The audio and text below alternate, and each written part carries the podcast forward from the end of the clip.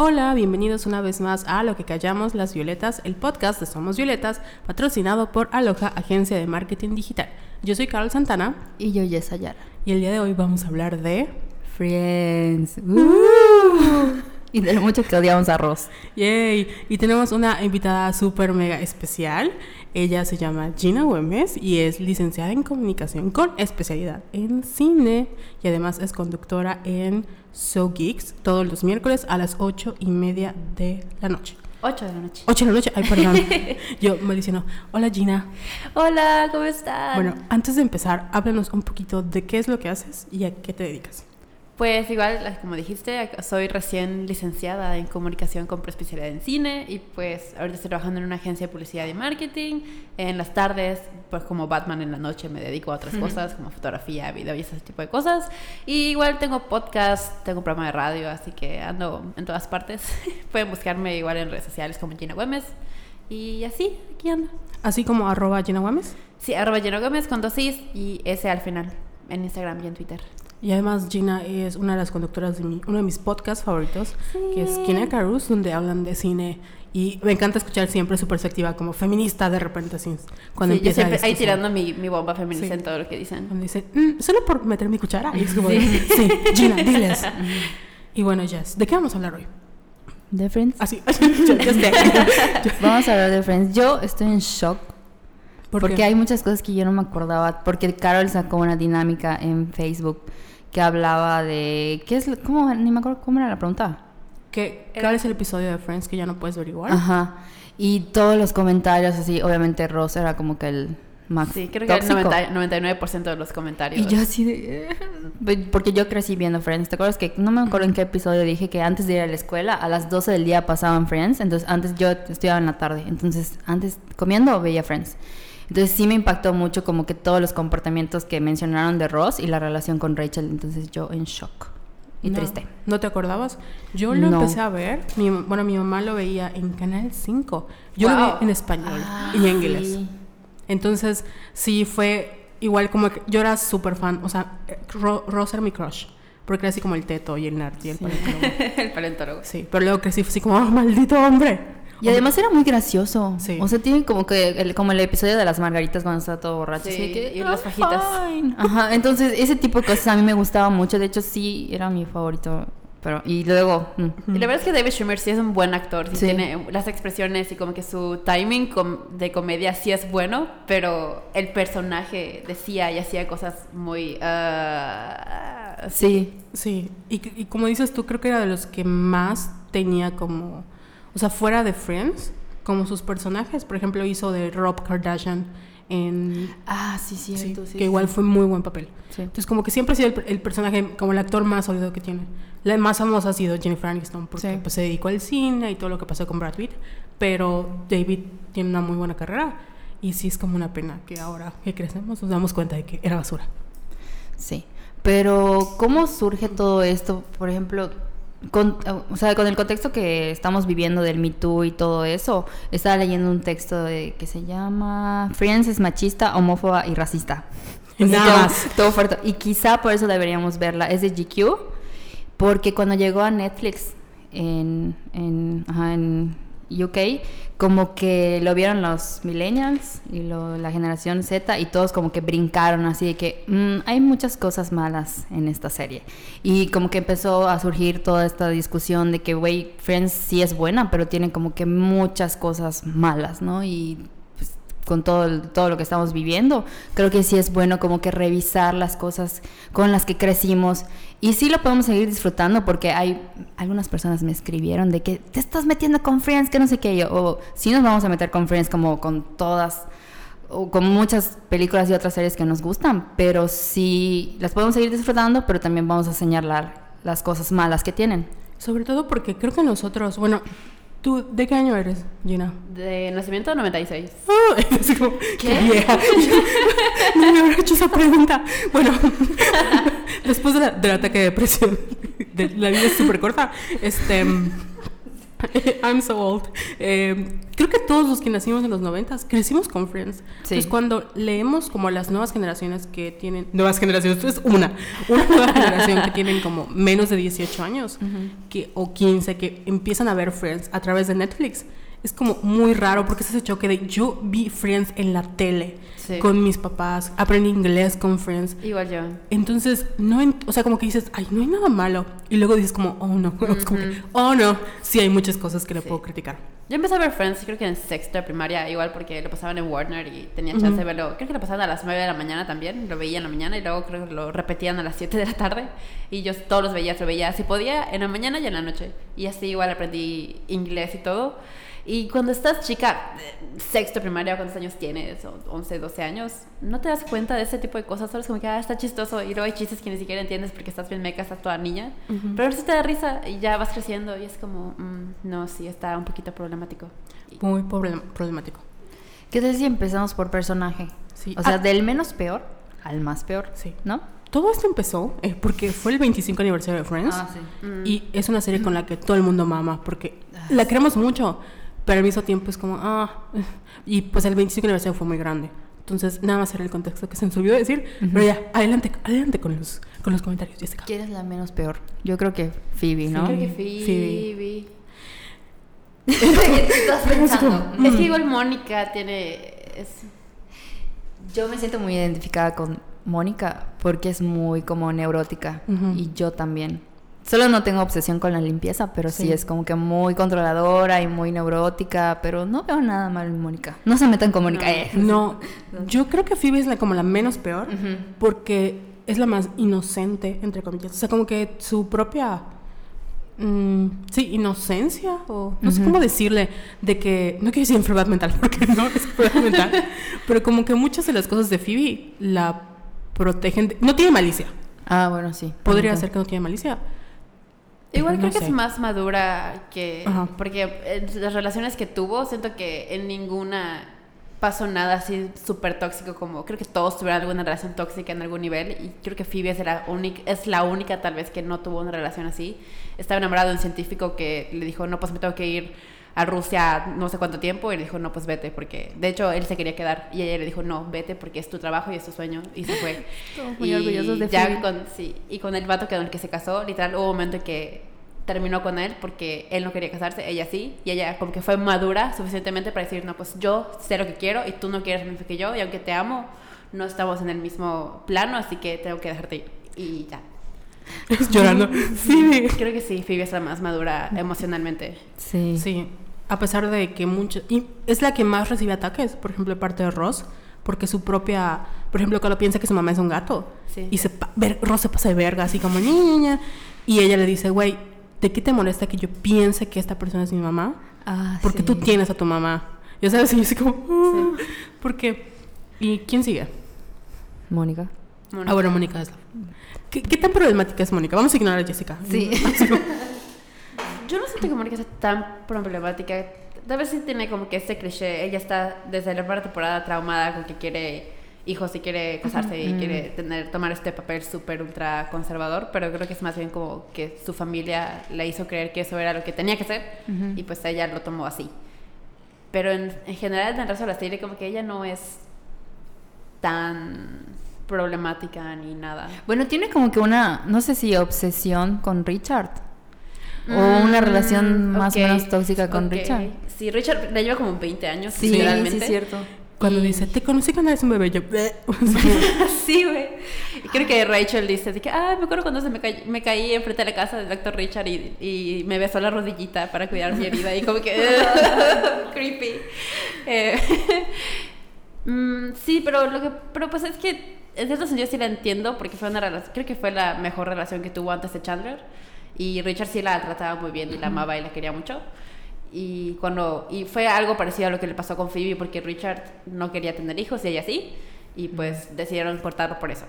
Y pues estuvo, creo, como una temporada más como que sufriendo por Richard. Y el episodio que sí creo que es problemático para ella es cuando están todos... Es un episodio donde Rose quiere tiene una cosa especial en el museo, una gala, y todos están atrasándolo porque no están listos para irse.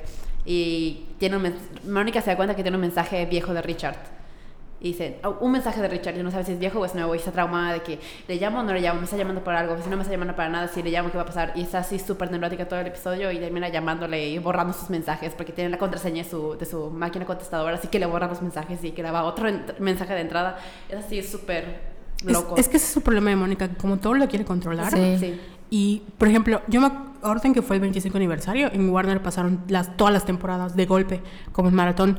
Y vi ese episodio, es el que me, como que me dije, güey, no mames, porque Rosa está muy neurónico, neurónico, neurótico. y le gritar, o sea, todos se portaron de verga. O sea, ella, Chandler y, Joey peleando por el sillón, eh, Phoebe, que fue la única que llegó y luego se manchó. Y Rachel estaba así. Yo me estresé porque dije, si fueran mis amigos, los mandaba a la verga en ese momento de, se arreglan y se van cuando quieren. Porque les dije desde ese tiempo que era muy importante para mí y a todos les valió. Pero luego le humilla, o sea, como que le grita y esas cosas, pues no. Pero... Aparte Rachel estaba haciendo su mejor esfuerzo. Así Sabía que era importante y quería ir bien y por eso se atrasó. hoy. Sí, claro, aquí no vamos a defender a Ross, pero sí es como esa parte. Y tienes razón, o sea, mm, la manera en la que quiere controlar como a sus amigos, eh, la razón por la que Phoebe deja el departamento es porque no, igual creo que Rachel tiene ese problema de que Mónica quiere que las cosas sean de una manera y no le gusta que las cambien. Entonces como que a veces no considera a los demás. Sí. Y, pero es su propio neurotismo de que su mamá le ha dicho, es que así son las cosas y así tienen que ser. Sí. Pero creo que con Chandler como que sí progresa un poquito.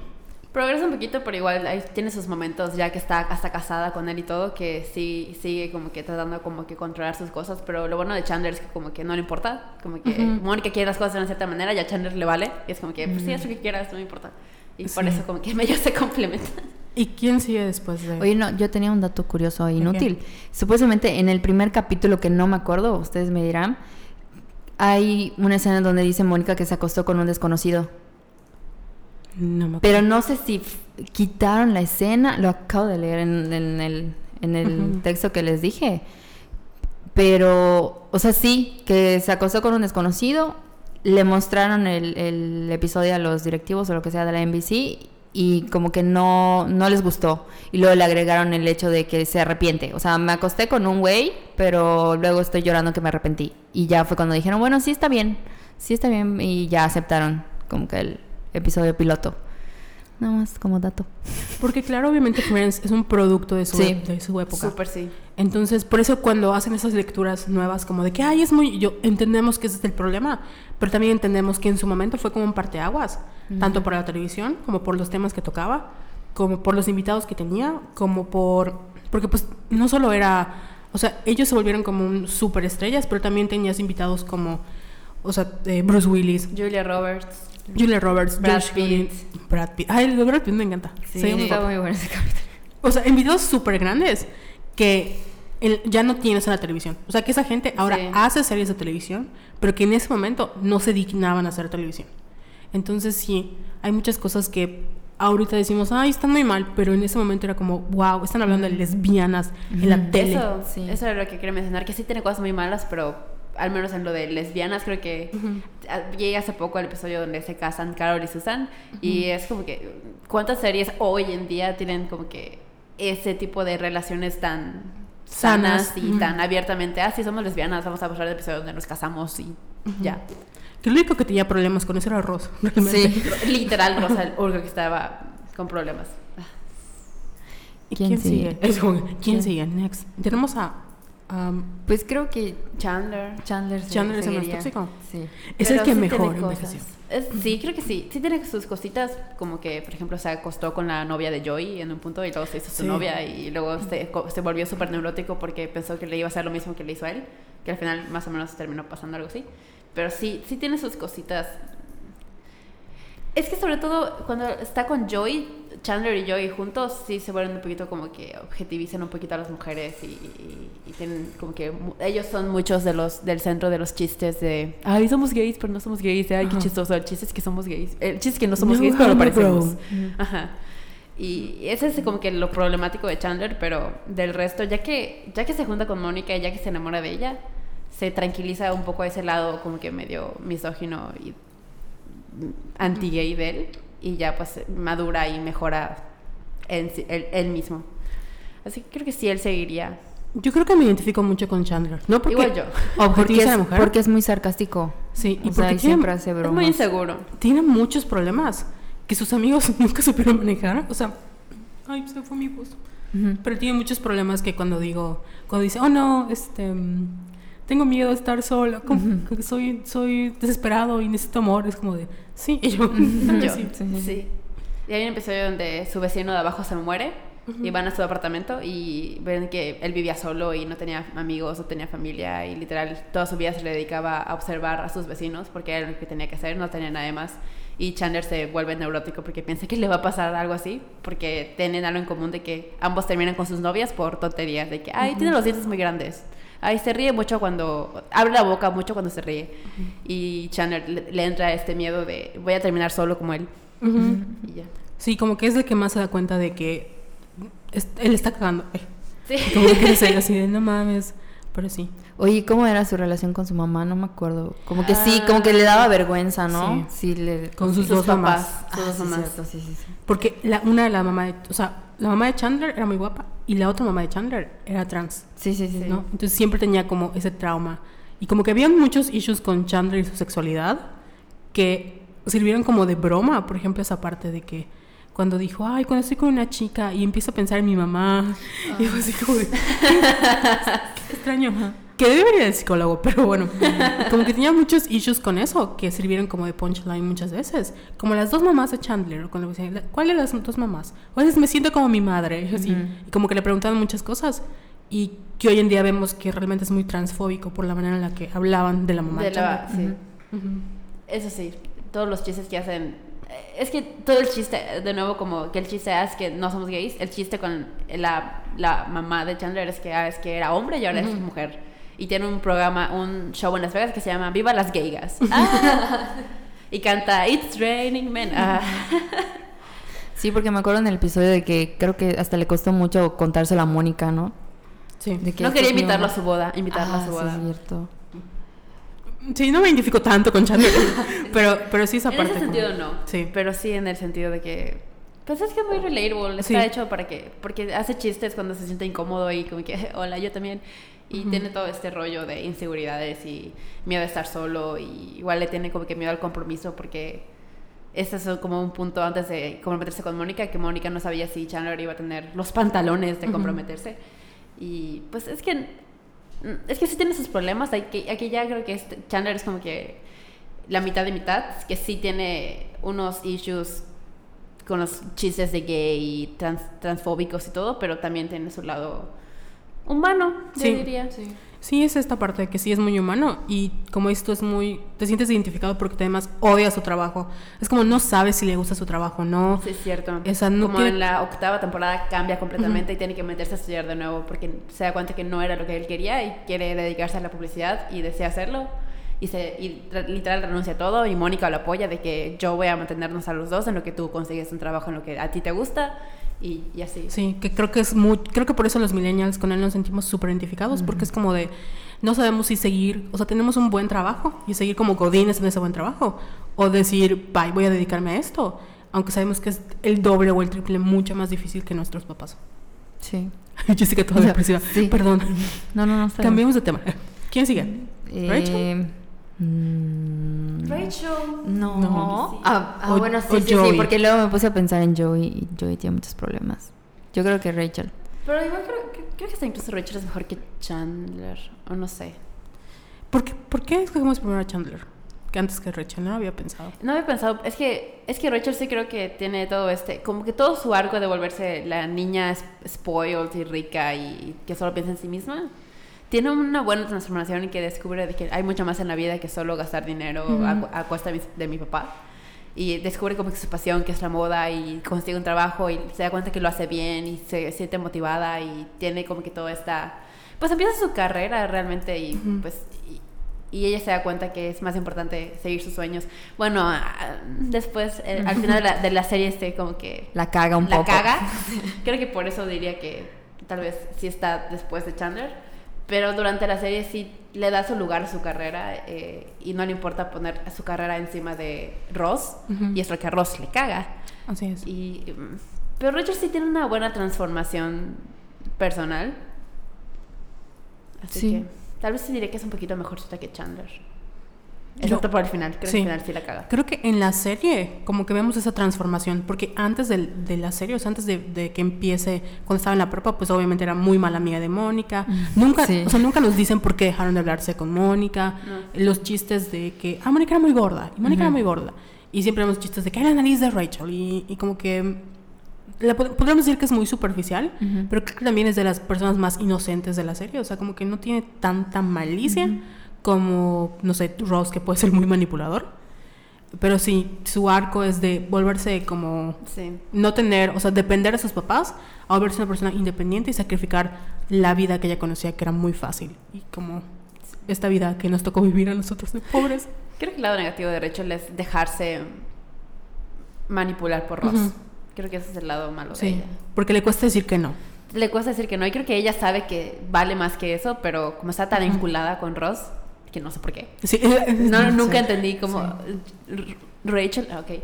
Em, y ese, sería como que su defecto, que ella sabe lo que vale y se, se transforma mucho y crece tanto y aún así se deja ningunear por, por Ross. Sí. ¿No se enojaron con ella cuando como que se enamoró de Joey? No, ¿No? Porque sí la, enten- la entiendo, porque, porque Joey... Es que es Joey el que se enamora primero de Rachel. Sí. que Está un poquito raro porque se enamora de Rachel cuando está embarazada de Ross. Y ahí dices, "Ay, creo que no es el mejor momento para esto, pero bueno, vivían juntos y todo esto. Ah, por cierto, Ross sacó a Rachel de, de su apartamento. Ok. Y por eso se va a vivir con Joey cuando está embarazada. Y cuando Rachel se entera que Joey está enamorada de ella, creo que reacciona muy bien. Como que no. no ella, obviamente, ella nunca lo había visto de esa manera y le dice de que, ay, espérame. Pero no quiero que te sientas mal. Y hasta los dos se ponen a llorar en el restaurante de que no quiero herir tus sentimientos, yo tampoco quiero herir los tuyos. Y está como que lindo. Y ya como que ella creo que le da su oportunidad ya después de que nace Emma. Y pues ven que no funciona y lo dejan.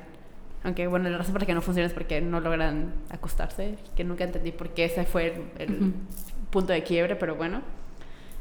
Y así que no creo que sea tan malo que ella se haya enamorado de Joey, porque como que Joey la trataba bien Ujú, y era sí. bueno con Emma y pues la trataba mejor que Ross.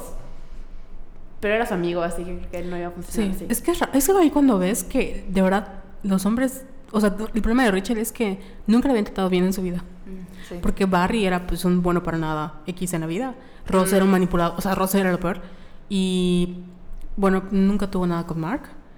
Pero Joey fue... Joshua igual. Ah, Joshua. Joshua, Joshua estaba bien, nada más que se asustó porque Rachel, Rachel se volvió loquita cuando, Ujú. Ah, cuando sí. Ross se, se compromete con Emily Ujú. y se vuelve loca de que quiero casarme, quiero casarme, quiero Sí. casarme, me voy a casar con Joshua. Y empieza a ser muy insistente de que vamos a casarnos, vamos a vivir juntos y Joshua se espanta y se va. Así que creo que Joshua sí fue uno de los más decentes con los que salió Rachel. Ahorita que mencionaste eso de casarme, una de las cosas que me pasó cuando vi Friends, o sea, pues cuando era niña era como, son muy grandes, ¿sabes? Como, ay, tienen 30. Ahorita es como de, ya sé. estamos en la edad de Friends, así Sí. como ya está pasando, o sea, yo tengo 28 y no tenemos esa como, bueno, en esa época ella es como, 28 me voy a casar, ya estoy vieja, y ahora es como de, apenas soy un feto. Sí, soy un feto. ¿Por qué no luchan por mí los pro vida y los antiderechos? por mis derechos para que me mantengan. Y Sí, es lo que estaba pensando el otro día, que me acuerdo cuando estaba chiquita y pensaba que quería ser como, ya quería ser grande como los de recreo, uh, de recreo, y ahorita estoy a punto de tener la edad de los de Friends, pero yo acabo de cumplir 23, y creo que al principio de la temporada tienen como 24 o 25, así que estoy a una de, de tener la edad y estar como que en esa vibra, y no me siento así como para nada, ellos se ven súper adultos, como que todos viven solos, todos tienen... La mayoría, para cuando inicia la serie, tienen sus trabajos y ya están como que medios encaminados en sus vidas. Y yo, como que, ¿qué hago con el mío? O sea, Ross puede pagar un departamento solo en Nueva York. Sí. Yo no puedo pagar ni una casita en Cauquel. O sea, es que como, no. no. puedo. Sí es... Y una, me acuerdo que una vez un maestro decía que no le gustaba Friends porque era muy disfuncional en el sentido de que no era posible que esas personas solo conocieran y convivieran con seis personas. Ah, sí. Y cuando crecí fue así de, solo yo convivo nada más con seis personas. Sí. Sí, sí es real Entonces es eso. como en de... mi día a día sí, claro que sí. Sí, y mis amigos son seis personas. Porque cuando más creces es como más difícil encontrar gente con la Tiempo cual... para Sí. ver a todos. Y dices, no, no, no. Así como, este es mi círculo y ya. Y me da mucha risa porque, por ejemplo, mis amigos acabaron trabajando conmigo. O sea, somos literalmente, le- nos llamamos useless porque no servimos para nada, pero somos seis, así, en bola. Y creo que esa parte de qué es lo que más nos identificamos con ellos, de que no sabemos qué va a pasar con nuestras vidas, el no sabemos qué estamos haciendo, que, a, que a, ellos tú los ves como adultos, pero en realidad sus problemas son muy estúpidos. Y ahora que eres adulto, también te das cuenta de que el estrés que te puede generar este bueno, el trabajo de Rachel, que es ser mesera, que es como de confundirse con una taza de café, o lo de Chandler, que no sabe si le gusta su trabajo, Joey, que es actor y está... Yo no sé cómo sobrevivió en Nueva York siendo actor. Por Chandler. Chandler le pagaba absolutamente todo. Sí, es y o Mónica que, o sea, tenía mucho talento, pero nadie la reconocía. Sí. Hay un episodio donde, creo que en la segunda o tercera temporada, que le dan como que un trabajo así súper bueno, que es como que la chef de un restaurante, y la despiden como al, episodio siguiente porque cometió el error de llevarse comida del restaurante que no debía llevarse, y le dijeron, no, pues, bye. Y pierde su trabajo y está como media temporada sin trabajo y sin saber qué hacer con su vida, y es así como que súper relatable, como que como que yo siento que para mí es como que, bueno, si ella perdió su trabajo, su, el trabajo de sus años a los 27, y aún así se pudo levantar y conseguir algo mejor más adelante, digo, bueno, no estoy tan mal.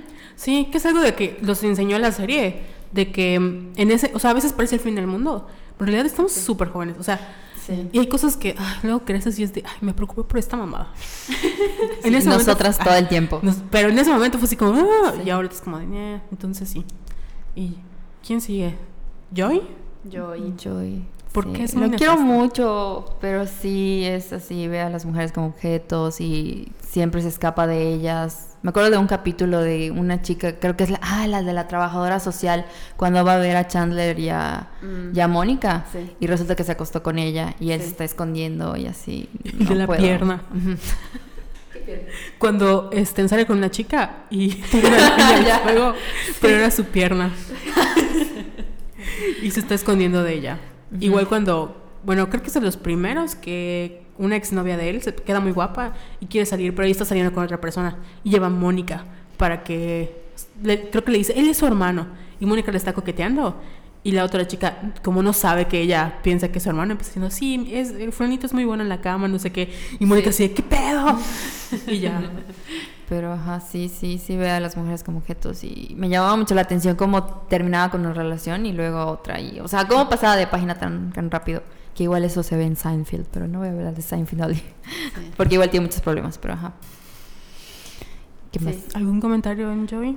Pues es que de Joey como que no puedo verlo como... Es que sí tiene este pedo de que a cada rato está cambiando de pareja, pero tampoco quiero slot shamearlo porque bueno, si tú quieres, está bien, pero sí no trata pero bueno, igual hasta les da desayunar a sus, a sus, parejas, como que, ah, quieren desayunar, Hoy en día no se consigue, la verdad.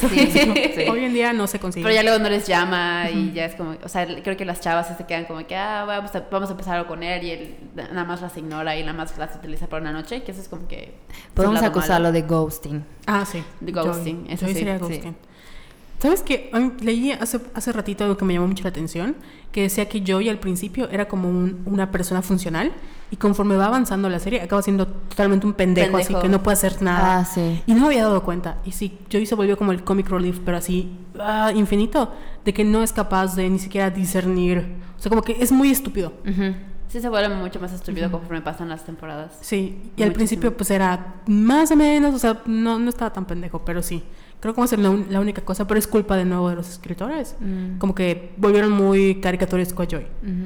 Pero igual creo que también es de los más, si le quitamos la parte de las mujeres, creo que es de los más inocentes. Sí, sí, y es muy buen amigo de Chandler. Eh, literal, cuando recibe, cuando ya tiene un trabajo, cuando entra a Days of Our Lives y le empiezan a pagar bien, literal le dice, ¿cuánto te debo, Chandler? Te voy a hacer un cheque ahorita y te voy a pagar todo lo que me debes. Eh, cuando Rachel está embarazada y se enamora de él, como que no, no se fuerza sobre ella de que quiero decirte cómo me siento, pero no voy a, a forzarte a que te sientas lo mismo que yo. Como que cuando quiere una relación seria con, con, Rachel, sí como que dice, ok, eso es lo que voy a hacer ahora y ya voy a dejar todo de lado. Y mientras está con Rachel, solo está con Rachel. Así como que sí tiene estabilidad para... Si quisiera algo serio, lo haría. Y sería una persona fiel. Pero como no quiere, literal, hay un episodio ya en las últimas temporadas que Phoebe se da cuenta que ella nunca ha tenido una relación seria y le dice a Joey, tú no te preocupas, o sea, tú nunca, tienes, estás en tus 30, nunca has tenido una relación normal, nunca has tenido una relación que dure más de tres meses y Joey, sí, qué buena es mi vida. y así. Ahí, ves la diferencia entre hombres y mujeres. Sí. sí.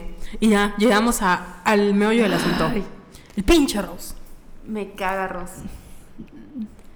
También me caga.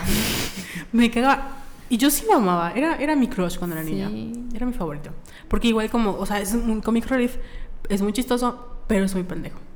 Hay muchísimos ejemplos, empezando con... Es muy machito. Sí. Es un, o, sea, literalmente es un hombre con EV. Eh, sin, es un vato meco. Sí, es un vato meco. Literalmente Rosa es un vato meco. ¿Y por qué lo odias, Jessica? Es que no lo odio. Eh, es que la ama. Pues lo odio porque siento que por lo último que, que pasó en la, la, última temporada de que Rachel tuvo que dejar su trabajo con de irse a París con él y otras cositas de que de hecho voy a agarrar tu iPad para, para leer los comentarios ¿Dónde, dejé mi iPad? A, mí ese arco de Mark cuando están trabajando. Ese es lo, creo que es de los peores momentos de Ross.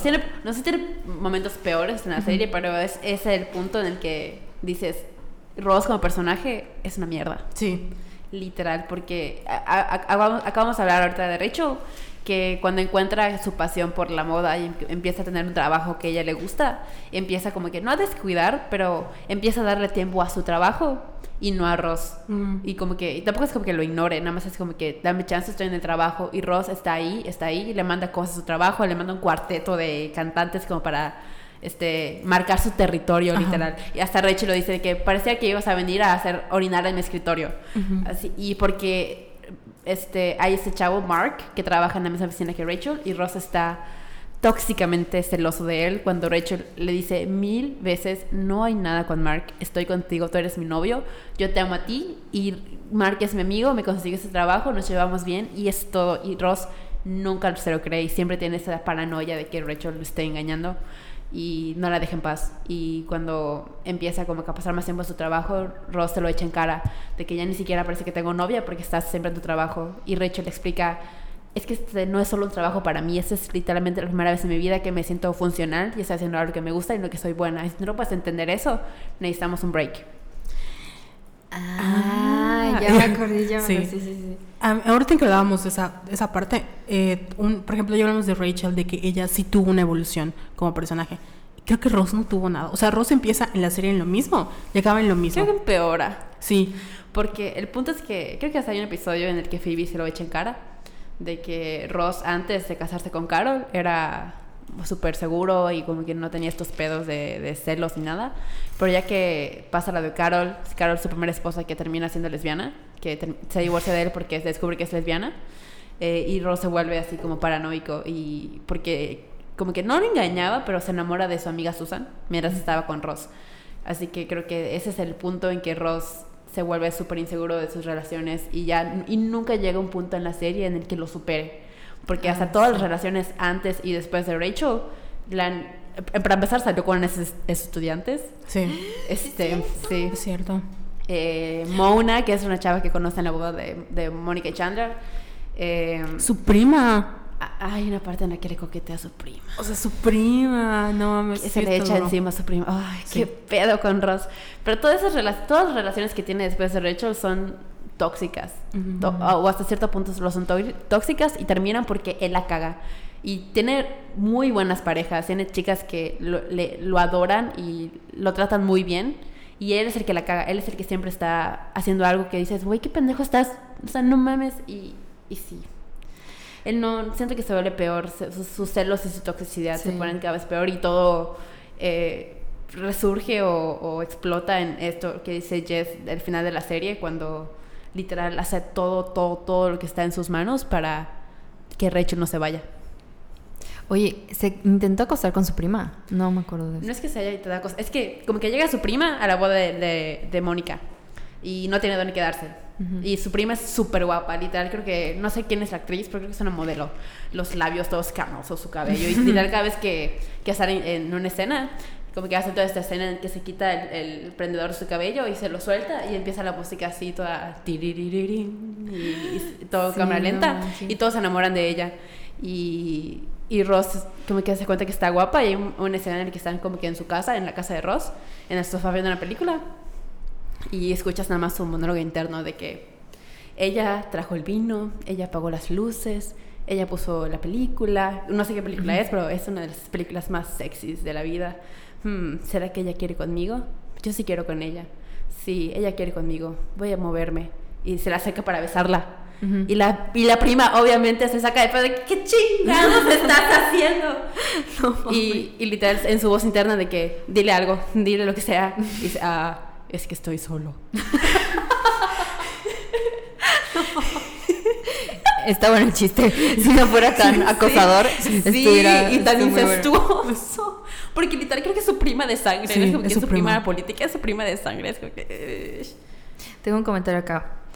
Kerry Perry nos comentó, fuera de las relaciones sentimentales de cada uno, creo que el episodio en el que Phoebe, Rachel y Joey se dan cuenta que no pueden tener el mismo estilo de vida que Ross, Chandler y Mónica por los trabajos de cada uno. Posdata de Ross hay demasiado de dónde cortarle la Netflix.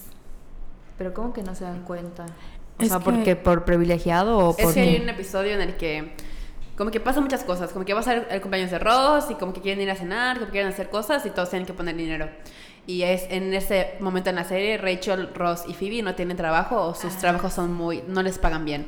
Y Mónica, Chandler y Ross tienen sus trabajos que les pagan un montón. Es cuando Mónica la, la ascienden y tienen ese trabajo súper bueno, tanto de que la despiden y pueden pagarlo y pueden pagar lo que sea.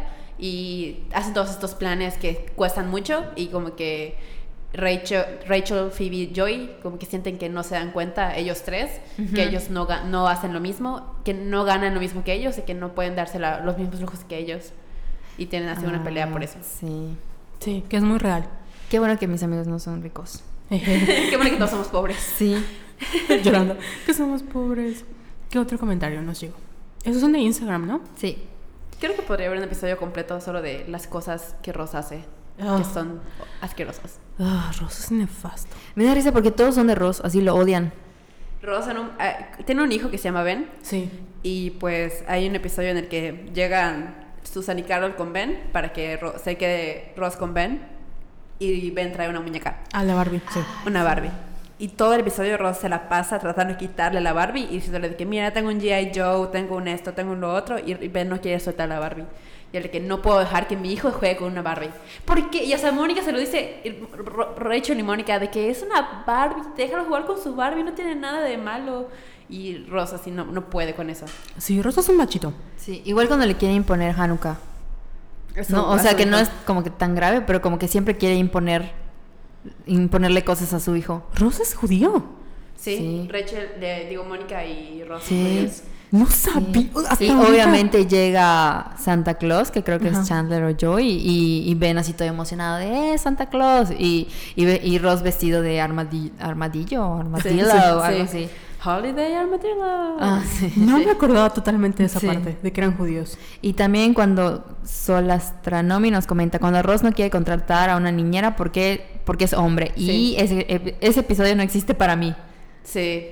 Es que no es solo porque sea hombre, es porque se llama Sandy y es súper afeminado. O sea, más, que afeminado, como que está muy en contacto con sus sentimientos y cuando está en la entrevista de trabajo les cuenta sobre el niño que acaba de cuidar y se ponen a llorar porque lo extraña. Y Rosa queda como que este vato acaba de llorar en mi apartamento. O sea, ni siquiera yo he llorado en mi apartamento, ya sabes. No, que no puedo dejarlo cuidando a mi hija. Y, así. es como que... Uh, súper... Ah. Pinche Ross, ¿qué otro comentario echas? Ross no es un buen padre. no, es una chavira. Definitivamente no.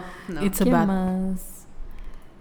Ross, eh, Ian Pame nos dice Ross en general, el final en sí no lo siento adecuado, precisamente la escena de Ross y Rachel.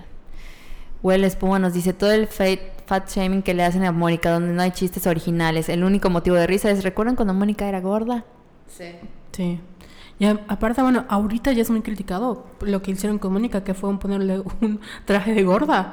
O sea, literalmente le pusieron como una espuma y le como que aumentaron la papada. Es, que no te voy a mentir, eso sí me da mucha risa porque, o sea, la ponen a bailar, baila muy chistoso. Mónica gorda. Y, aparte baila con sus patitas de pollo en la mano. Es como, está como que súper relatable, pero sí está uh, shady que le hayan hecho eso. Yo, yo soy súper fan de Mónica Gorda, pero, pero sí lo entiendo. Porque ese y la. Cuando se pone la cabeza de pavo, que le empieza a bailar a Chandler con sus lentes. Sí. Ah, me encanta. Me encanta esa escena. Hay uno de The Real Tori Martínez. La toxicidad de Ross no solo con Rachel, los papás de Mónica, en especial su mamá, siempre menospreciándola. Todos los personajes en algún punto son tan inmaduros que dan pena ajena. Pero me sigue encantando, es mi gusto culposo. Por dos. Sí. Sí. Igual, igual, perdón, hay un momento, otro momento de Ross siendo asqueroso. Se casa con Rachel en Las Vegas. Y Rachel le dice, por favor, voy a pedir el anulamiento. Y va y no lo saca. Y cuando regresa con Rachel le dice, sí, ya lo saqué. y pasa como tres meses casada con Ross y no, no lo sabe. Hasta, o sea, no se entera hasta que le llaman a Ross y Rachel contesta porque es de ese apartamento.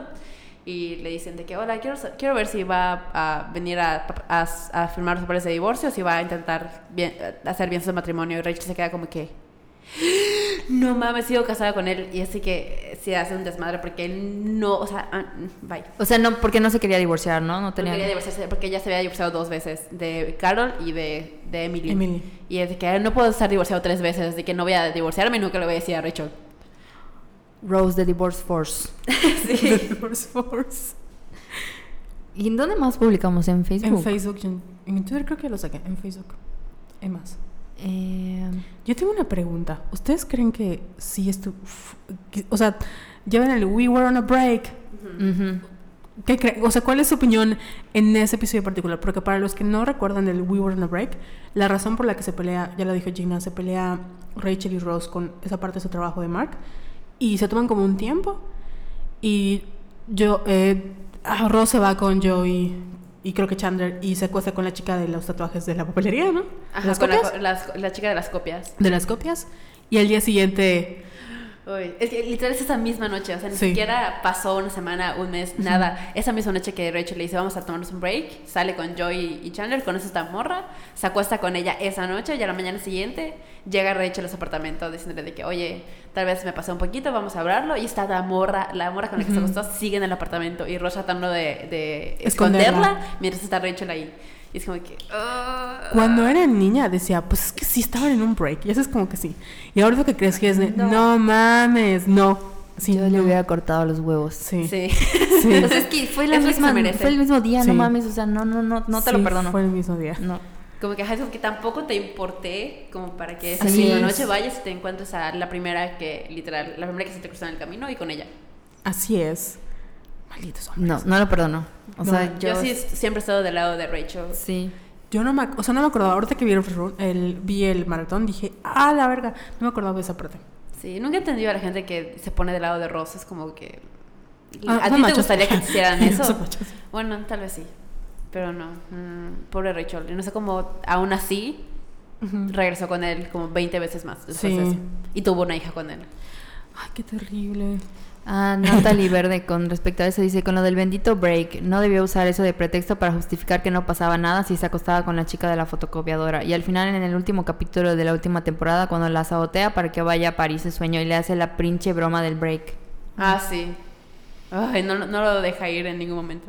¿Por qué no se fue él a París? Así o sea, es que no, es que obviamente no, funcionaba, pero... Pero no, hasta los de... Cuando Rachel llega y les dice de que, ah, me ofrecieron ese trabajo en París, se voltea con Ross y le dice, me están ofreciendo igual que tú vueles a, Francia cuando lo necesites. Que si lo necesitamos, yo voy a regresar aquí a Nueva York cuando pueda y tú vas a volar a Francia. O sea, hasta tenían eso.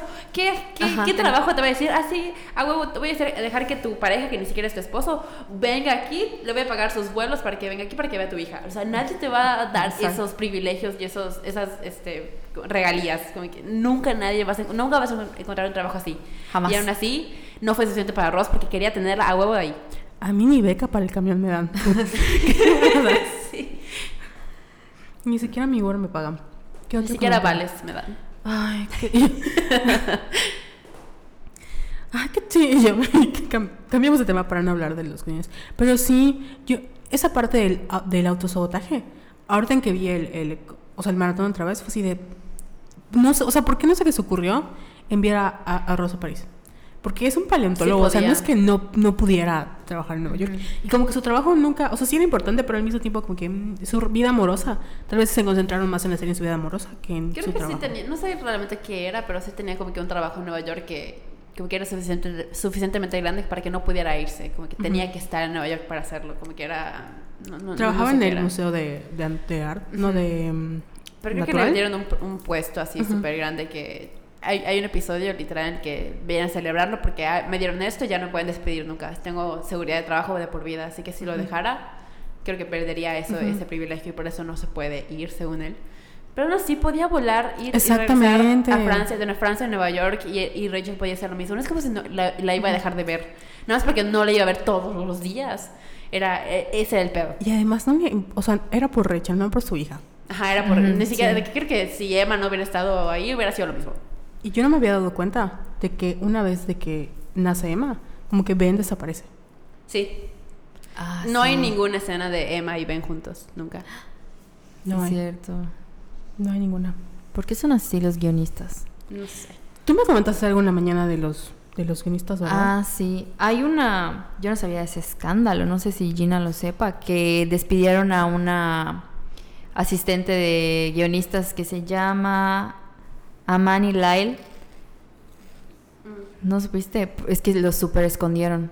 O sea, porque hace cuenta que la contrataron para que ella como que, haz cuenta, la reunión de, de guionistas. Y tú tienes que escribir así todo lo que escuchemos para ver cuáles son como que nuestras mejores líneas y seleccionarlo, bla, bla, bla. Entonces, como que llegó un punto en el que ella ya no soportaba las pendejadas que decían, porque hasta que se burlaba mucho de esta, ¿cómo se llama? Marta Kaufman. Mm. Entonces, como que eran muy racistas, ella era, es negra.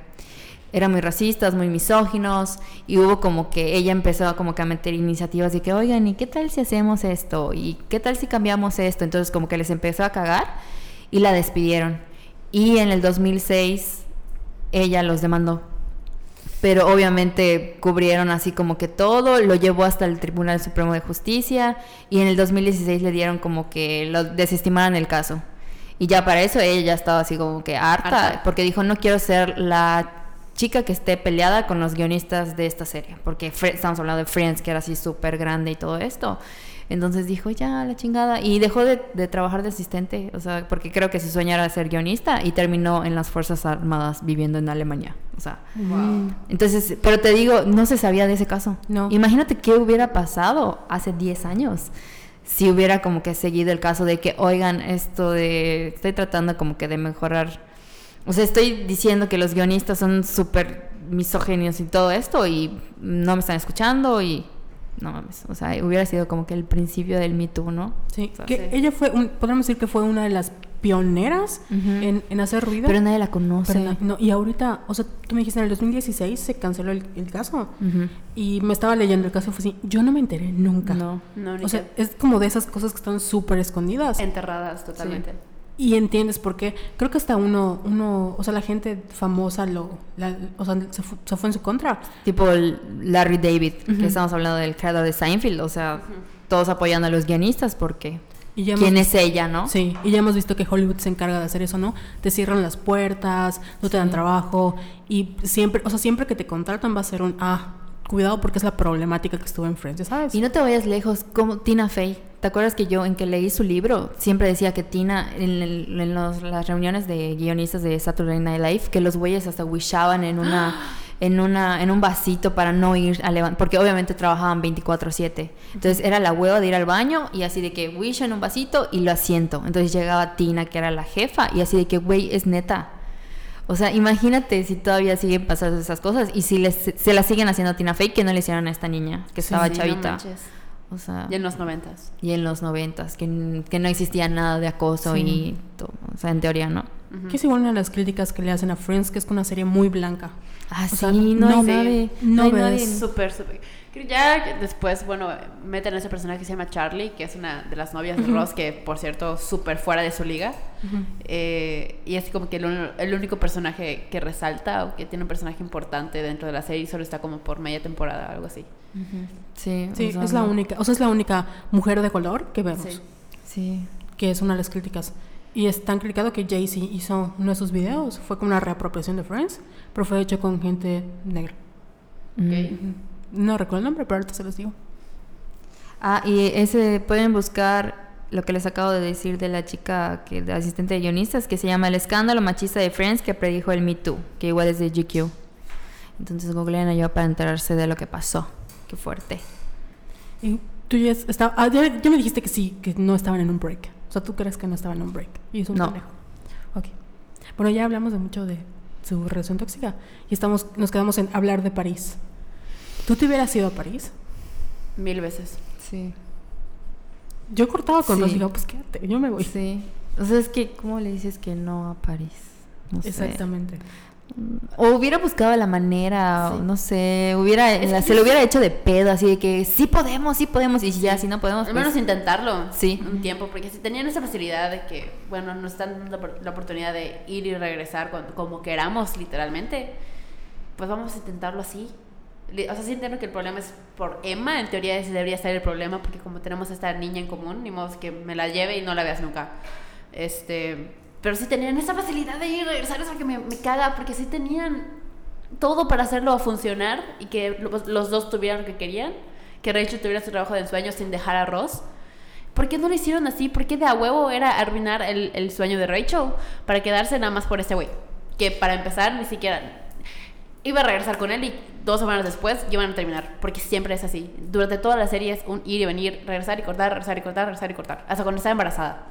O sea, si no pueden hacerlo funcionar estando Rachel embarazada, nunca van a hacerlo funcionar. Sí, y sobre todo lo mucho que sufrió Rachel, porque me acuerdo que se despidió de todos. Y cuando ya era el momento de él, fue así como que se fue y el otro así de todo destrozado, de que, ¿por qué no te despediste de mí? Pero fue un destrozo enojado, así de, no te despediste de mí. Y ella así de que, güey, eres el amor de mi vida, o sea, no puedo, me cuesta muchísimo, no mames.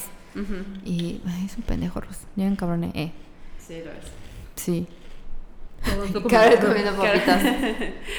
Pero sí, todo mal, todo mal. No, no es cierto, hay, co- tiene cosas Sí, buenas. tiene cosas. Es que hasta Rosy tiene como cosas buenas en algunos momentos, pero la verdad la cosa, las cosas malas que hace lo, lo aniquilan totalmente. Sí, lo cancelan. Yo creo que un Ross en el 2019 ya no funciona. Ah, no. Si un personaje. mm, No. Sería.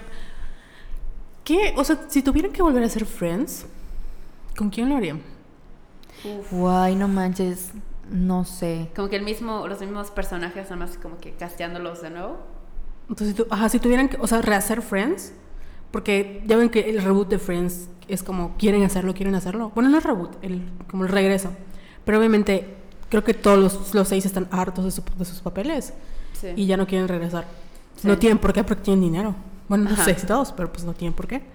Pero, por ejemplo, si tuvieran que hacer un, un Friends nuevo. Pues sí tendría que ser más diverso, obviamente, menos blanco y menos heterosexual. Para empezar. Sí. A mí me, me daba conflicto eso porque antes, o sea, un grupo solo de heterosexuales. Sí, Ahorita cuando soy grande, es como de, "Ah, no sé si exista. Aunque No. Phoebe se enamora también de la primera Rose, entonces podríamos decir que Ah, puede ser... Pues, pues vi, Ujú. más o menos. Pero termina, ahora sí termina casada con un hombre Sí. y todas las relaciones largas con, la, con la que lo, en la que la vemos son con hombres. Sí. No, ay, no me imagino. Sería chido el, el personaje de Joy que fuera bisexual o pansexual y ahí Ah, sí. su, su putería se va aumentando en, a la máxima potencia porque ahora no solo son mujeres sino que son hombres y todo lo demás. Ujú.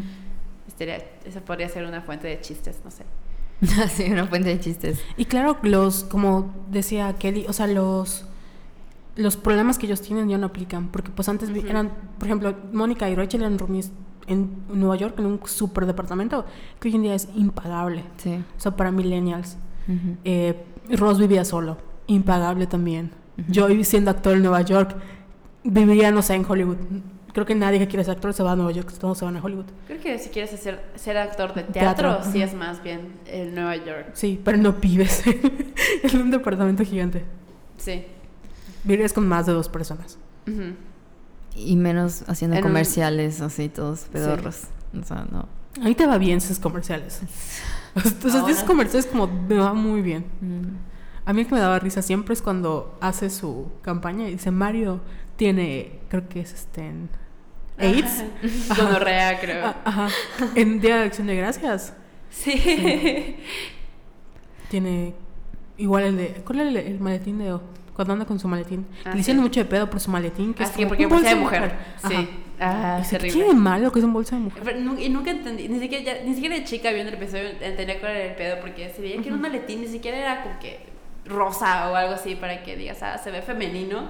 No solo era un chingado maletín, nada más que se, se lo ponía, se lo cargaba cruzado y ya, no tenía nada de, de, de malo y se lo hacían de pedo. Su Y de que, ay, buenos días, da- damita, y como que, ah, bye. Em, Cuando usa la ropa interior ah, de encaje. sí. Bueno, no me acuerdo de eso. Sí. Creo que Phoebe le presume, ¿no? Así Sí, es que. Phoebe está saliendo con un vato y el vato como que en un momento se inclina y Ross y Joy ve que está usando este ropa interior femenina le dice a Phoebe oye tu novio está usando ropa interior femenina y Phoebe le dice sí es mía y Joy como que qué pedo y Phoebe dice bueno pues mi novio es suficientemente seguro en su masculinidad para no importarle usar ropa femenina y tú qué y dice no pues yo soy suficientemente masculino igual y sale con sus con sus panties sí creo que el que más me gusta ay perdón ibas no no no es cuando Rachel y Joy intercambian libros. Y Rachel lee eso. Y Joy lee Mujercitas. Mm. que es como el de los más tiernos. Y la boda de Phoebe. La boda de Phoebe para mí es un sueño. Ay, sí. Muy bueno. Porque todo sale mal, o sea, les, cae literal una tormenta de nieve y ya no pueden hacer nada. Y es de, no, vamos a hacerlo porque queremos hacerlo y, y es nuestro momento. Y literal, literal todo, todo lo, lo improvisan en el momento. Y queda súper bonita. Sí. ¿Quién más te iba a decir algo? Ay, pero díganme así, porque ahorita estaba pensando en que estamos hablando mal de Ross porque es un meco. Pero una cosa buena de Ross, que recuerden. Porque estoy intentando recordar y así, no recuerdo nada bueno de Ross. Pues un momento bueno, creo que sí pasa en la boda de Carol y Susan. Porque en un momento como que la boda se cancela. Porque los papás de Carol no lo aceptan y no van a ir a la boda. Y Carol como que súper se deprima deprime y Susan le dice, pues nos estamos casando por nosotras, no por ellos. Y si no puedes ver eso, pues vamos a cancelar la boda. Y está como su, Carol está súper, súper, que no sabe qué hacer. Y Ross se sienta con ella y le dice, pues creo que Carol tiene, creo que Susan tiene razón. Si quieres, si la amas, si quieres casarte con ella, cásate con ella y no impides que nadie más diga que no. Y como que es un momento en el que hasta, creo que se le está diciendo a sí mismo porque él siempre tuvo pedos con Susan. Y siempre tuvo pedos con que Carol haya terminado con él por ser lesbiana. Y ese como que es momento en el que medio brilla, que como que quiere cambiar y como que se da cuenta de que pues tal vez ya no estoy con ella, pero me sigue importando y ella está enamorada, así que debe ser feliz con la persona que ama. Y como que él es el que le dice, no, pues ve, hazlo. Y ya la boda sigue su curso gracias a Ross. Y ya. Sí, creo que en la parte de aceptar a Carol. Y, sí. O sea, tal vez hacía bromas con sus amigos, pero delante de ella como que Tal vez, no sé si porque le quería mucho, fue, fue muy comprensivo. O sea, creo que pudo haber sido peor. Entonces, como que... Mm, bueno, eso es algo bueno, ¿no? Algo bueno de Ross. No sé si fue buen, buen hermano con Mónica. No recuerdo. Mm, no, y yo no. Bueno, siempre, bueno, Mónica siempre dice que cuando eran chicos eh, ella odiaba a Ross, porque Ross la, la, fregaba mucho. Cuando empieza a salir Ross con Rachel y Ross se la pasa en su apartamento, eh, empieza a chingar a Mónica y Mónica le dice que, güey, ¿qué pedo? Te estás volviendo como cuando teníamos este, 14 años. Y Ross le dice, pero es un juego. Y Mónica dice, pues yo te odiaba cuando éramos chicos, para mí no es un juego. y como que, ay, perdón. perdón, estúpido. ¿Es buen amigo Rose? Mm, siento que como que no congeniaba mucho con con Joy Chandler. Siento que trataba como muy condescendiente a, Joy. Es que a todos los trataba muy condescendientes. Ajá, como que no sé. A todos. Mm. A todos así como pensando, ¿qué tiene bueno Ross? Pues no fue buen papá. No fue papá, bueno, ni buena pareja. Creo que no fue, bueno, no sé si fue buen hijo, ¿no? Pero lo adoraban porque pues era hombre. Pero sí tenían preferencia. porque era un milagro, porque fue un milagro, porque pensaban que su mamá era estéril y de repente se embarazó de Ross y Ross nació y fue como que, ay, nuestro hijo milagro y por eso siempre amaban a Ross. Te juro que no recordaba que era judío. Sí, sí. No lo recordaba por nada, como que lo bloqueé en mi mente. Eh, tampoco hacen como que un big deal de, que, de su religión, nada más ese episodio que mencionaba Jess cuando quiere imponerle a Ben de que las creencias judías. Y ni las practica. Ajá, ni las practica. Ni siquiera celebran Hanukkah. Ni cuando se casó Mónica y cuando se casa él no tienen celebraciones judías ni nada. Por eso digo, no me acuerdo de nada de eso. Creo que su relación con Emily fue bonita hasta que pasó lo de que en el, en el altar dijo el nombre de Rachel. Pero creo que tuvo una buena relación con Emily. Como que Emily le dejaba salir como que su lado bueno. Y con Emily nunca se sintió como que celoso ni tóxico. Así que tal vez su relación con Emily fue como que la mejor parte. Sí. Donde se, se veía mejor Ross. Pero yo no entiendo. Yo si me hacen eso, no, no lo voy a hablar. obviamente no, jamás en la vida. no. Es como, escúchenlo, vatos. No, es como que nunca hagan eso, por favor. Nunca y se luego, ya que este, se, va, se va a ir este, a su luna de miel con Rachel, o sea, su luna de miel con Emily, se, va, se va a ir con Rachel. Y Emily llega al aeropuerto cuando está subiendo al avión con Rachel. Y Rosa que, no, y deja a Rachel en el avión, yéndose, creo que a Grecia, no sé a dónde. Sola. Y se va, a- se va a buscar a Emily. Y Rachel como que, ¿qué pedo? Y Emily como que, ¿qué pedo, güey? Sí, Y sí, es todo mal. Sí, cierto. Sí. Sí. Y yo así como, qué asco, Rachel. Y Rachel ahí toda sola llorando en Grecia. Ay, yo sí me hubiera ido. Ah, yo igual. Hacía mi mamá mía y se acabó. Yo no regresaba. Obviamente. Ay, pero qué asco. ¿Qué más tiene de bueno Friends? Ya hablamos muy mal de, de ellos. Pues es que fue una, fue un- para su, es un producto de su época, pero fue así muy groundbreaking, o sea, para la televisión, para el público, o sea, el, el hecho de que 25 años después estés celebrando es muy icónica, o sea, no conozco una persona, no, Bill Harder, que nunca había visto Friends. ¿De verdad? Bill Harder no sabe nada de Friends. Wow. O sea, lo dijo que porque él fue guionista de Saturday, de Saturday Night Live y, y hizo una entrevista donde, le- o sea, el, ¿cómo se llama el gordito? El James Gordon. Le dice, ¿es cierto que tú nunca sabes nada de Friends? Y dice, no, yo no sé nada. Yo solo sé que eran, o sea, so- sé que son seis personas, pero siempre que estábamos en, en- como en juntas de risas, hacían referencias y yo no entendía ninguna. Lo amo más. Así no. Porque él es fan así de, de Forensic, Forensics Files, porque es como True Crime. Entonces, todos sus chistes son como de chistes de crímenes. Y por eso es muy rarito. Pero, pero no, nunca he visto Friends. No mames. Wow. Hasta mi mamá ve Friends. Sí. Me encanta Friends. Mi mamá igual. Mi, mi novio nunca había visto Friends, pero ahorita ya. Nunca había visto Nunca Friends. había visto Friends. Yo le estoy obligando a ver Friends y ya llegó a, los episodios de Mark y ya está de que no, güey, Rosa es un culero. No lo odio. Y yo de que gracias, ya te lo había dicho. Mm, guau, una persona en la vida real. Nunca Sí. he visto Friends. Ya. ¿Tú conoces a alguien que nunca haya visto Friends? No. No. De hecho, Adriana, un saludo a Adriana que va a estar escuchando este podcast y me va a estar regañando. Es así súper fan de Friends. Y el chico con el que estoy saliendo, igual, de hecho, cuando sacaste el post en Facebook, así, estoy molesta contigo. Y yo, ¿por qué te estás metiendo con Friends? Y yo, uy, vamos a hacer un podcast sobre eso. Ah, lo voy a Pero escuchar. sí, pero sí se enojan, son como los Swifties cuando hablas mal de Taylor Sí. Swift, como que enseguida te llegan todos así de que, pero ya explicamos Creo al que- inicio que esto de que la podemos seguir disfrutando, pero tenemos que señalar como que todo lo que tiene mal para no repetir, porque estas cosas no tienen que repetirse en los contenidos que se están haciendo ahorita. Sí. O sea, no, no, no puede. Creo que yo hasta hace dos años sí era una de, de esas de no te metas con Friends porque Friends es perfecto y todo. Pero ya volviéndolo a ver, ya las últimas como tres veces que he visto las temporadas, digo, "Mm, no, no es perfecto, sí tiene todos estos que no los consideraría como que defectos, o sea, sí, pero ya en nuestros tiempos, cuando para cuando salió, como que era lo normal o era lo que no Ajá. se veía tan mal, todavía pasaba los filtros y todo, y ahorita ya no, y creo que es una buena señal de que ya no estamos siendo tan como que, ah, está bien, vamos a volver sobre esto, vamos a ver sobre lo otro, como que ya estamos más un poquito despiertos o atentos a ese tipo de cosas que no están bien burlarse de esos o, o normalizarlo, como Sí, la toxicidad de Ross, eh, fat shamear a Mónica, los chistes sobre gays de entre Joey y Chandler. Y creo que es bueno que ya no- nos estemos dando cuenta de eso, efectivamente igual para no para crear comedia más inteligente y Sí. más pues no sensible, pero sí que que no tenga que recaer en los chistes fáciles para dar risa. Sí, porque una de las críticas que algunos comediantes hacen es de que ahora no podemos hacer chistes de esto porque Ay, pero esos son los comediantes El, mexicanos. no, el director de Joker, el director de Joker, Todd Phillips, que es el que dirigió Hangover, dice que se retiró de la comedia porque ya no podía hacer ninguna comedia porque decía que todos le iban a tachar de, Sí. de políticamente incorrecto y que ya no se iba a reír sus chistes porque ya en esa sociedad woke ya no podía hacer películas de comedia. Yo como que vato, que es, es la crítica que, que los comediantes que no saben hacer comedia sin tener este o sea no entienden que ofender no es ser comedia o sea como esos chis- chistes de slot shaming es como de 2006 o sea actualízate no Sí. Y- güey, si quieres hacer esos chistes, hazlo. O sea, sí te va a caer mierda que te debe caer, pero si eres tan fuerte, machito y top skin como dices, pues que te valga verga.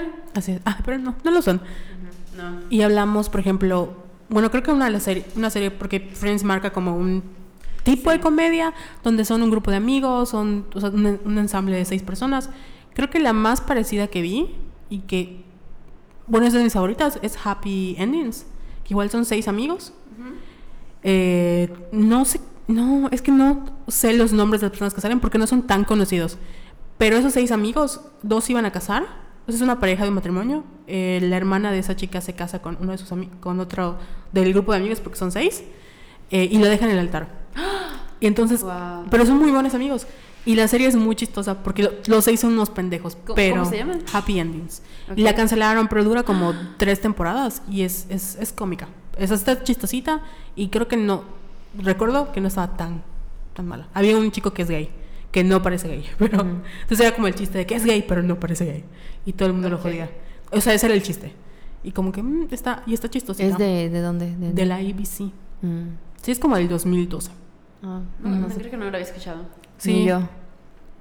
Y ya, pues Parks and Recs, que obviamente es una obra maestra. Sí. Brooklyn Nine-Nine. Brooklyn Nine-Nine. Ay, eso ya me la super recomendaron, pero Igual no, a mí no lo he visto, he visto no la como tres visto. episodios y ya. No, y digo, no he visto Brooklyn Nine-Nine. Amo Brooklyn Nine-Nine. Pero siento que te cuesta mucho trabajo como, como si pasas la primera temporada, ya estuvo, ya lo hiciste. Ok, es que vi los primeros tres episodios y como que me costaron verlos. Sí. Y fue como que, ah, luego lo veo y ya luego no la he vuelto a ver. Sí, como Parks and Recs, que sí te, al principio te cuesta mucho trabajo ver la primera temporada, pero luego es como... Te acostumbras. ok, te acostumbras y ya. ya Igual. Friends, igual Friends sufre de Sí. eso. Ahorita que la- estoy viéndola de nuevo con mi novio, como que los episodios de la primera temporada son como que, eh, como que todavía no he encontrado como que el ritmo de los episodios, ni las historias, ni nada, así como que solo son como que chistes al aire, literal una escena que tiene como 3, 4 chistes, corte a siguiente escena, 3, 4 chistes, como que no tenían tanta historia.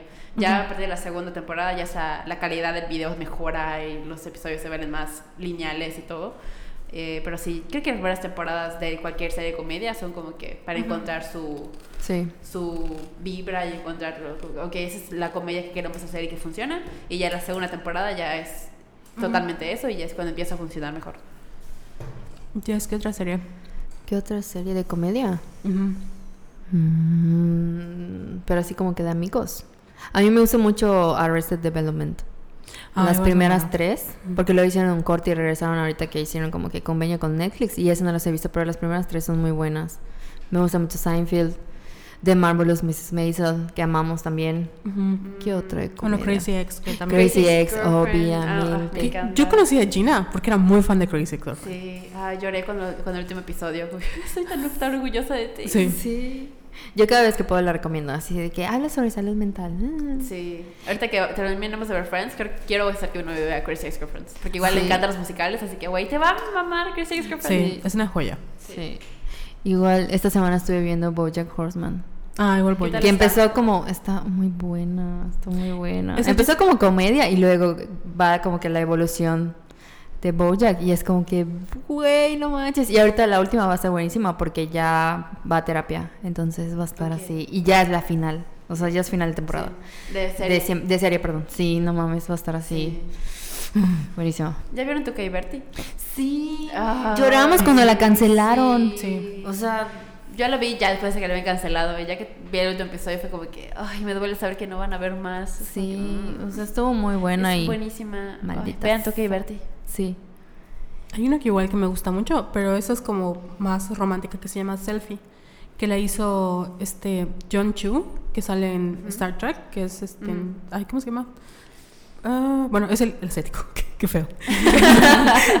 el estético. Y sale mm, esta chica que también sale en, en Marvel, la pelirroja de Doctor Who.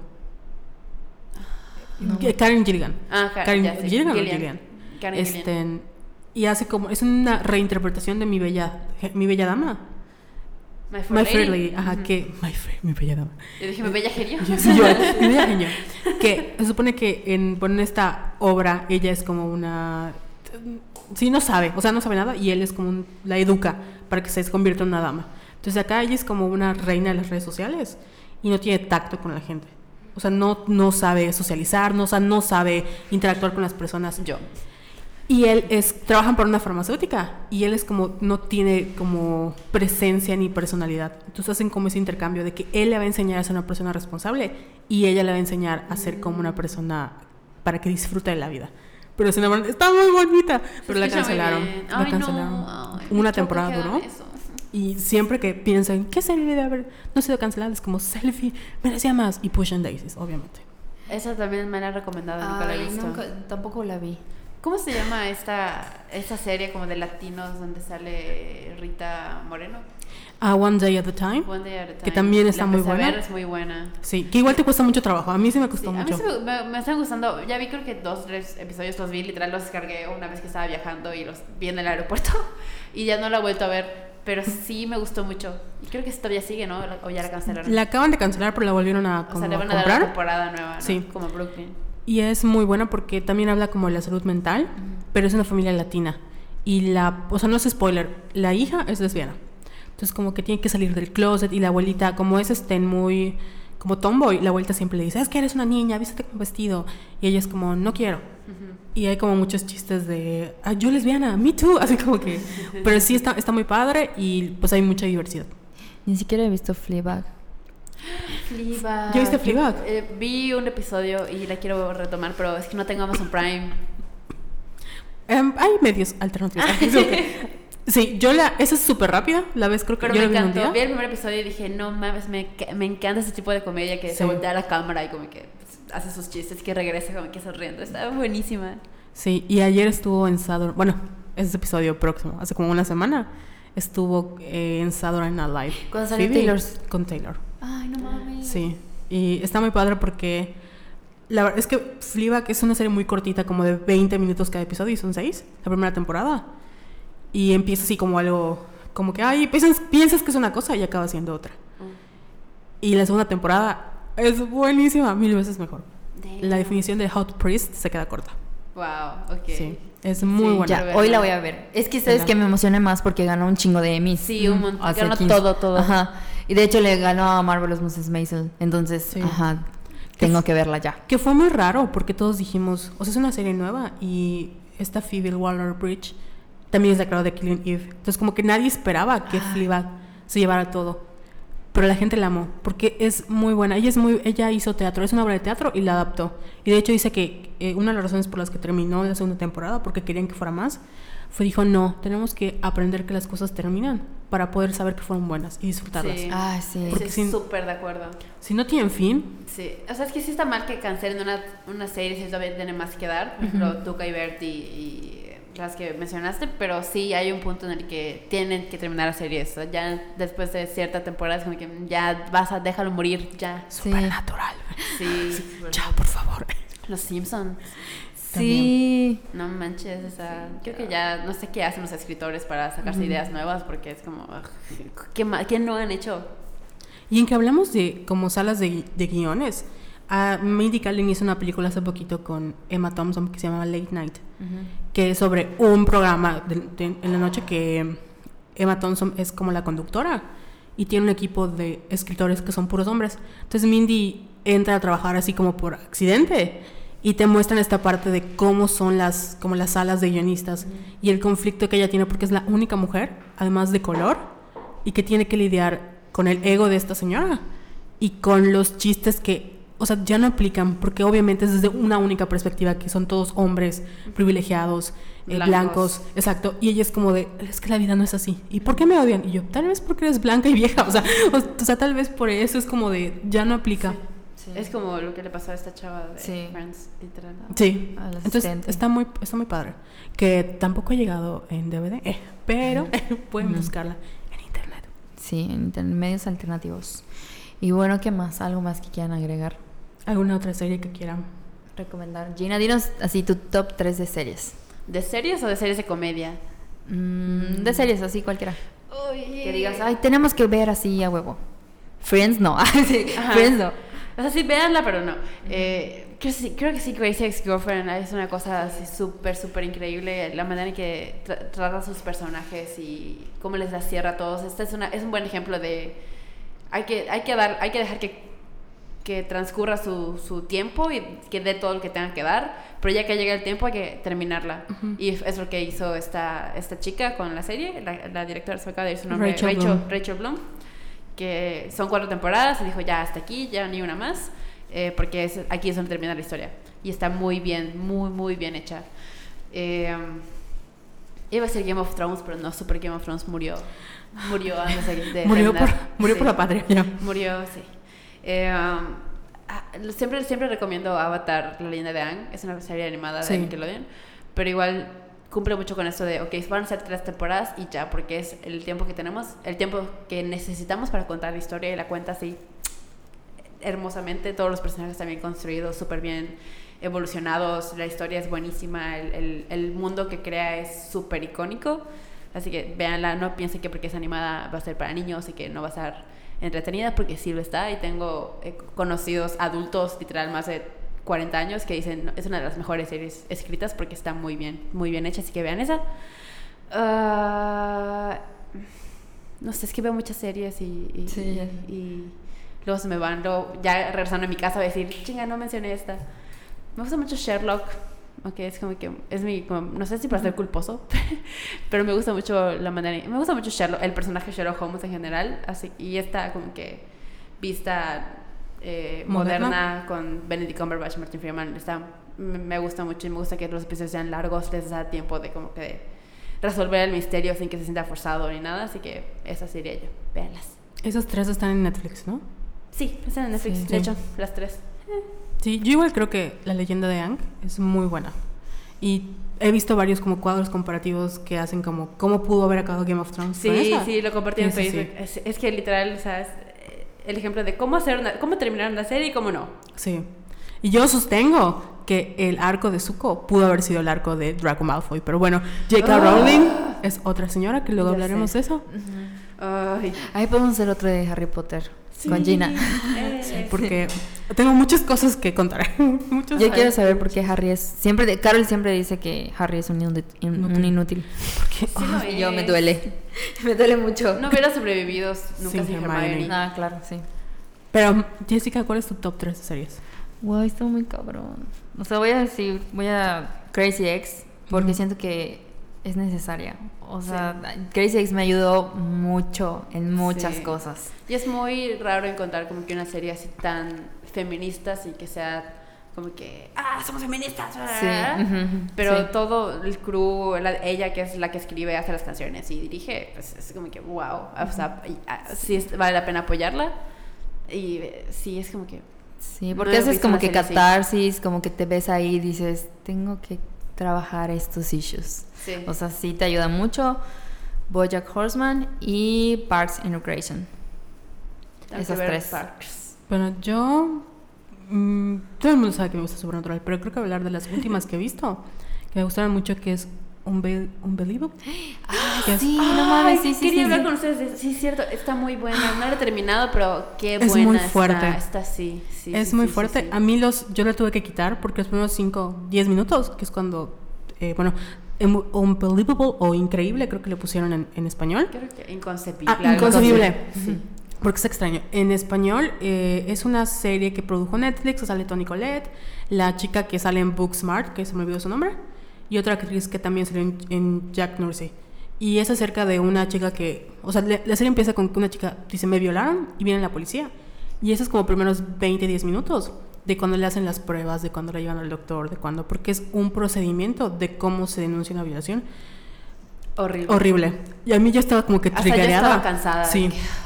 Porque llega el, el primer oficial que le dice, cuéntame tu historia. Luego Ajá. el segundo oficial, cuéntame tu historia. Luego la enfermera, cuéntame tu historia. Y luego vuelve el oficial, "Qu- quiero que me cuentes la historia de nuevo. Y es como que ya la conté cinco veces en menos de 24 horas, déjame ya irme a descansar. Sí, y, y es un retrato muy fiel de lo que muchas víctimas sufren en todo el mundo. Y es de cómo le hacemos la revictimización una y otra y otra y otra a las mujeres. Y porque es muy importante creer a las mujeres cuando... O sea, porque nadie denuncia violación nada más porque sí. Sí. Y creo que lo que más me gustó es que en vez de concentrarse como en el crimen de, ay, la violaron y todo así como la sangre, es como de, bueno, ¿por qué no le creyeron? O sea, ¿por qué desestimaron este caso? Pero sí está muy fuerte. Yo no recomiendo que la vean así, si, si tienen como, el- si están como con este trip, porque yo la vi y estaba como, "Ah", y luego la tuve que ver, ya el, final como que va avanzando y sí, está muy buena. Pero tengan cuidado, porque varias personas me dijeron que estaba así como triggerada. ¿Tú la terminaste de ver? Sí.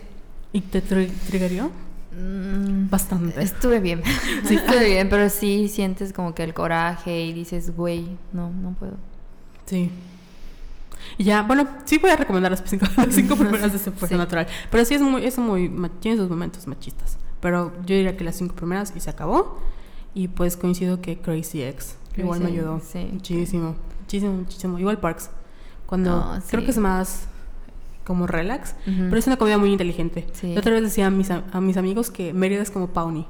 Porque es que pasan cosas tan estúpidas como lo de platicamos la- el podcast pasado. De, mira, aquí está el monumento de la madre. Unos turistas, como las malditas feministas, miren esto que hacen como un, un, un tour. Dices, eso pasaría en Pawnee. O sea, Sí. esto, Mérida es Pawnee. Sí. Y pasa. Ay, sí, pero nos falta una Leslie Snope. Ah, sí. Leslie. Sí que hay. es súper feminista y Sí, la queremos mucho. Sí, sí hay Leslie Snow, pero están... Las despiden luego el gobierno. Pues sí, cancelan, ¿no es Así tienes que poner... Pi, pi. Bueno, esto va a ser un pi, va a sonar después. Sí. Lo voy a acordar. Bueno, Bueno, ya. ya tengo mal de puerco después así media pizza. Nos comimos media pizza. Gina nos ayudó porque si no... ¿Qué asco. Todavía siguen. Y tenemos más papitas. Pero bueno, esto ha sido todo por este episodio. Gina, cuéntanos tus redes sociales. Eh, pueden encontrarme en Twitter y en Instagram como Gina Gómez, son mis cuentas, es mi cuenta personal, es con dos Is y una S al final. Y pues sigan a Kinecarus en Facebook y en Spotify tenemos nuestro Kine Podcast ahí, igual tenemos canal en YouTube, así que síganos ahí, hacemos eventos de medianoche, que vamos a tener el de Joker, que estuvo muy padre. Eh, y hacemos mu- muchas cosas chidas ahí, síganos. Y escuchen el podcast y escuchen mi otro podcast que es de Disney, solo que está en inglés, que se llama Two Division. Y hablamos sobre secuelas de Disney. Y está muy chistoso y muy cagado porque están muy feas las, las secuelas de Disney. Las animadas que salieron nada más en, en DVD y en VHS. Sí, de esas hablamos y está muy entretenido, así que escúchenlo. ¿Y dónde te podemos escuchar en la radio? Ah, escúchenme en So Geeks, es un programa eh, que pasa las miércoles, los miércoles a las 8 de la noche. ¿Puedo decir la estación? No sé si podemos... ¿Que nos patrocinen? A ver, dile. Es, eh, bueno, es 92.1, escúchenlo ahí. O, o sigan a la página de So Geeks en Facebook, ahí hacemos transmisión en vivo eh, por Facebook y ahí pueden ver hasta cosas que no salen al aire en la radio porque en Facebook tenemos más libertad. Así que cuando vamos a corte en la radio, nos la pasamos este, diciendo groserías y, y, y diciendo comerciales, básicamente, para, para desquitarnos que no podemos, lo que no podemos hablar al aire. Así que les recomiendo más ver la transmisión en Facebook, que se, se hace más divertida. Tus redes sociales, Jessica. Arroba yesayalas17 en Twitter y Instagram. ¿Ya tienen candadito? Ya, ya se lo quité. Ya se lo quité. Y yo Ya. ya, le quité mi candadito a arroba Venus in Pisces en Twitter y en Instagram. Véanme fracasar en Inkto- Inktober. Ahí estoy fracasando, como No es siempre. cierto, me gustan mucho tus, tus dibujos. Gracias por decirle, porque no quiso que yo lo com- que compartan sus ilustraciones en, Dijo- en dijo, Somos Violetas. no, ¿qué- qué? ¿Ya viste las que nos, nos pasaron? Están muy bonitas, no me da vergüenza. Ay. Ay, Pero bueno, esto ha sido todo por hoy. Espero que les haya gustado. Este Gracias episodio. Gina por tu visita. Gracias Gracias, por, por invitarme, estoy, estoy muy emocionada y nerviosa. No. Porque soy mega fan de este podcast, así que Ajá. es todo un... que-. Gracias. Gracias. Nos Bueno, vemos. nos Bye. vemos. Bye.